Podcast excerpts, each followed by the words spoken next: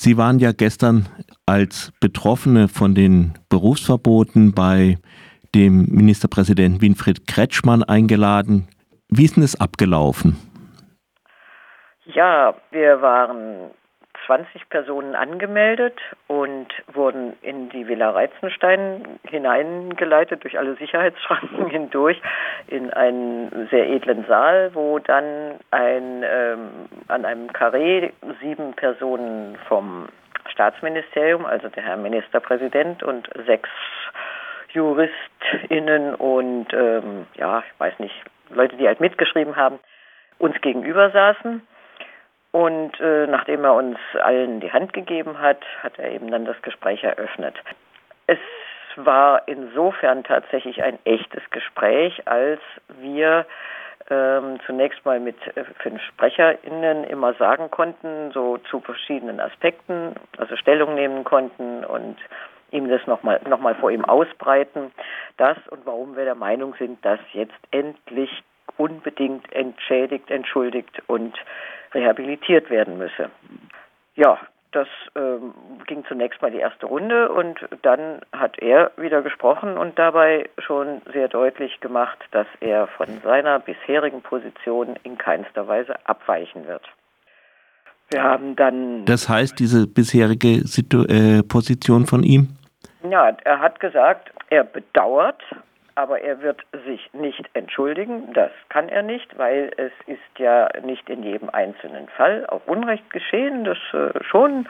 Es gibt Unrecht, es gab Unrecht. Es sind Leute tatsächlich ähm, da in, in im Übermaß dieser Maßnahmen zu Unrecht eben dann auch mit Berufsverbot belegt worden. Und äh, ja, aber das sei halt so.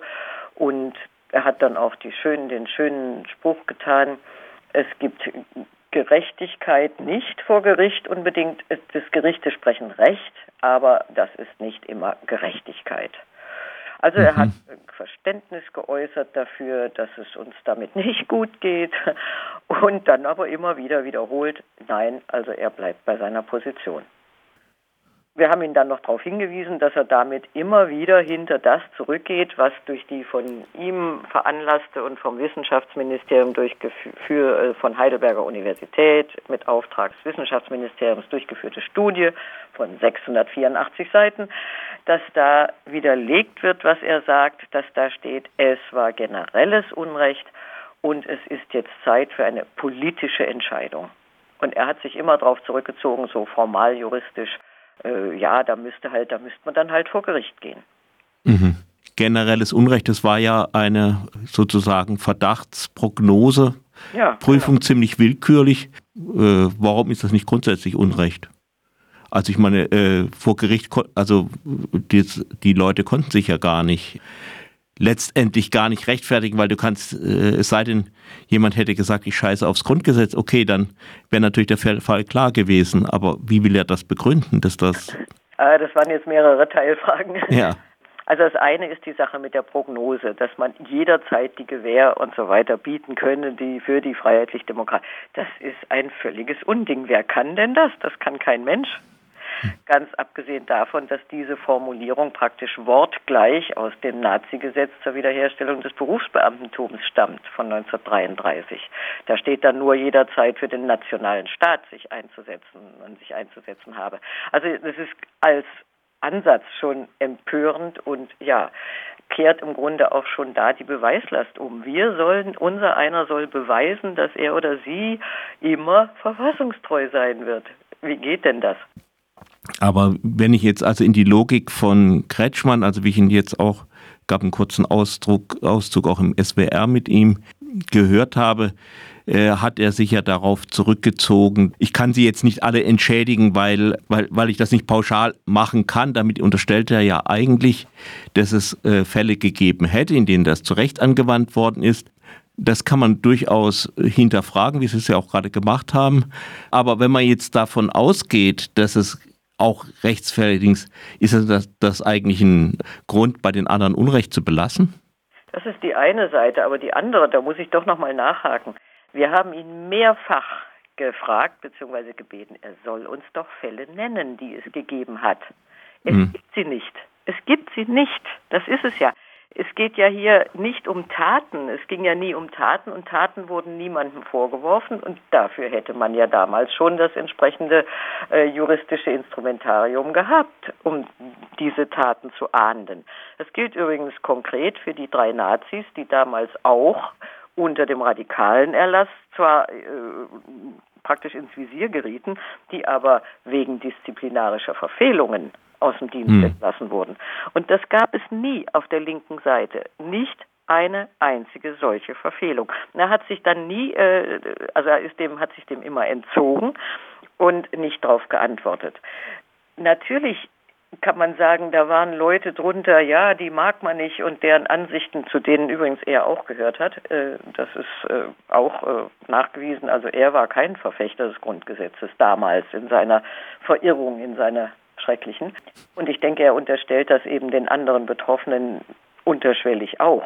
Aber erstens war es nicht so und zweitens hat unsere Demokratie dafür ihre Gesetze und es gibt internationale Gesetze. Die Internationale Arbeitsorganisation hat genau das Gleiche festgestellt schon 1986.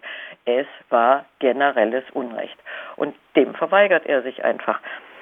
Aber er sah sehr schlecht aus damit, das muss man wirklich sagen, weil er, er hat nichts anderes tun können, als äh, mantraartig seine äh, Punkte immer zu wiederholen. Er kann nicht pauschal entschuldigen, weil sonst müsste er entschädigen. Hm. Ja, das hat er explizit gesagt. Ne? Rehabilitierung geht nicht, weil daran hängt dann Entschädigung. Ach so, ja. Äh, ja ganz einfach. Gut, ja, das ist seine Logik. Also wir haben dann noch auch dagegen gehalten. Erstens mal, selbst wenn man diesen Menschen nicht irgendwie eine, eine äh, komplette äh, Wiedergutmachung zahlen würde, wenn man ihnen wenigstens die letzten Lebensjahre mit einem hm. mittleren Gehalt finanzieren würde, dann käme man bei allen Betroffenen auf eine Summe, die klingt gigantisch, nämlich dann kommt man auf zwei, drei Millionen. Aber hm. was ist das? Das ist nicht mal ein Promille des Staatshaushaltes.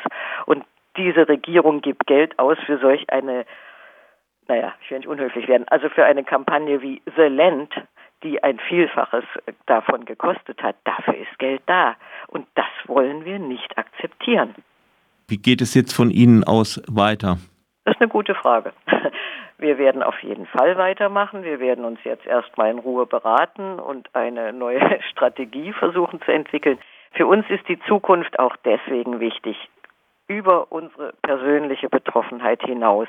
Es gibt ja bundesweit Ansätze und vor allen Dingen in Brandenburg ein Gesetz zu machen, in dem eigentlich genau das, was der radikalen Erlass äh, gemacht hat, als Gesetz festgeschrieben wird. Und Frau Faeser als Innenministerin hat schon gesagt, sie will das auch und sie will Beweislastumkehr und sie will äh, äh Verfassungsfreiheit schneller aus dem Dienst. So, und das ist etwas, was uns sehr große Sorgen macht und wo wir schon seit einem Jahr sehr intensiv versuchen, mit unseren Erfahrungen und den Menschen, die da Kompetenzen haben, gegenzugehen. Das ist unsere Perspektive. Es darf auf gar keinen Fall sich noch in Gesetzesform wiederholen. Also was die Frau Faeser und da andererdings ist, ist jetzt natürlich vor allen Dingen jetzt auf der rechten Seite, aber auch den Rechten darf man nicht mit Unrecht begegnen, finde ich. Ja, außerdem ähm, haben, Entschuldigung, ich schon wieder dazwischen gehe, außerdem haben wir die Erfahrung gemacht, das hieß damals auch, es sei gegen rechts und links, gell?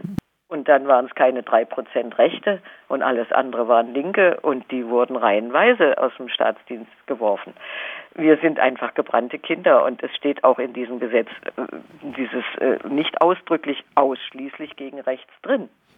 Also mhm. kann man es auch verwenden gegen Linke. Ja, sind ja. ja alles Extremisten, gell?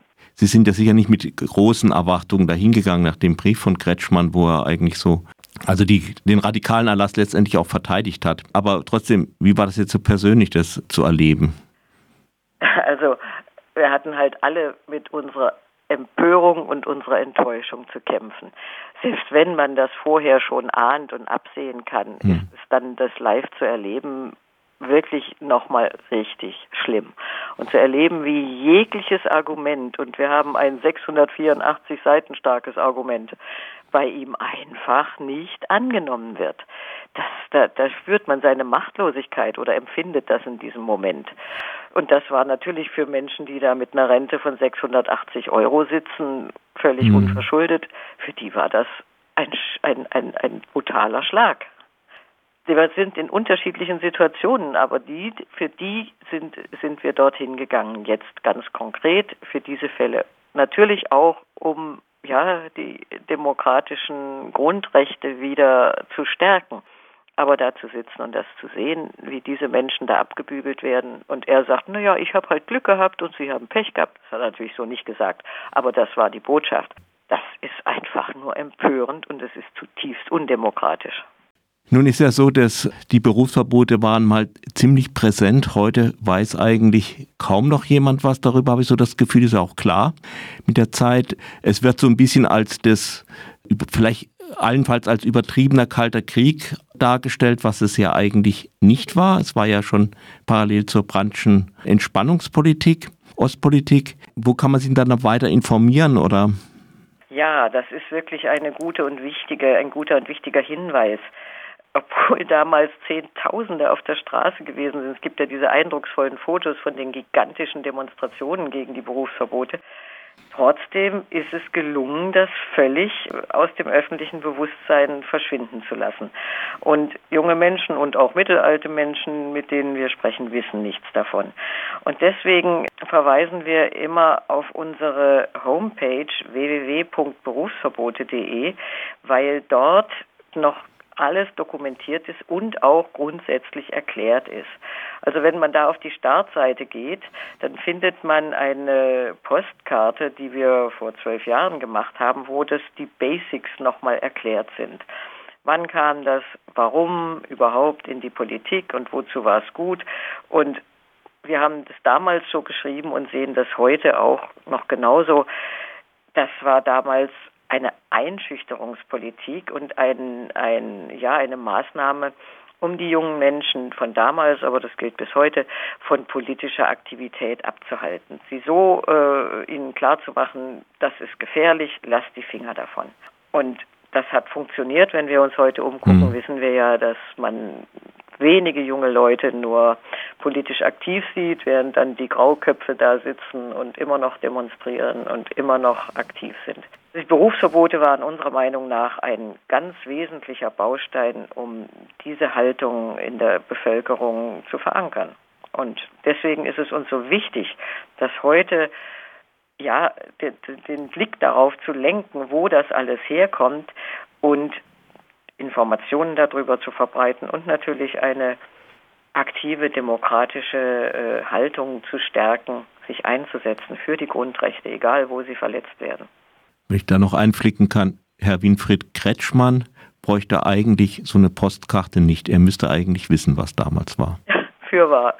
Aber er hat sie tausendfach bekommen. Wir haben sie verteilt und Menschen haben sie ihm geschickt.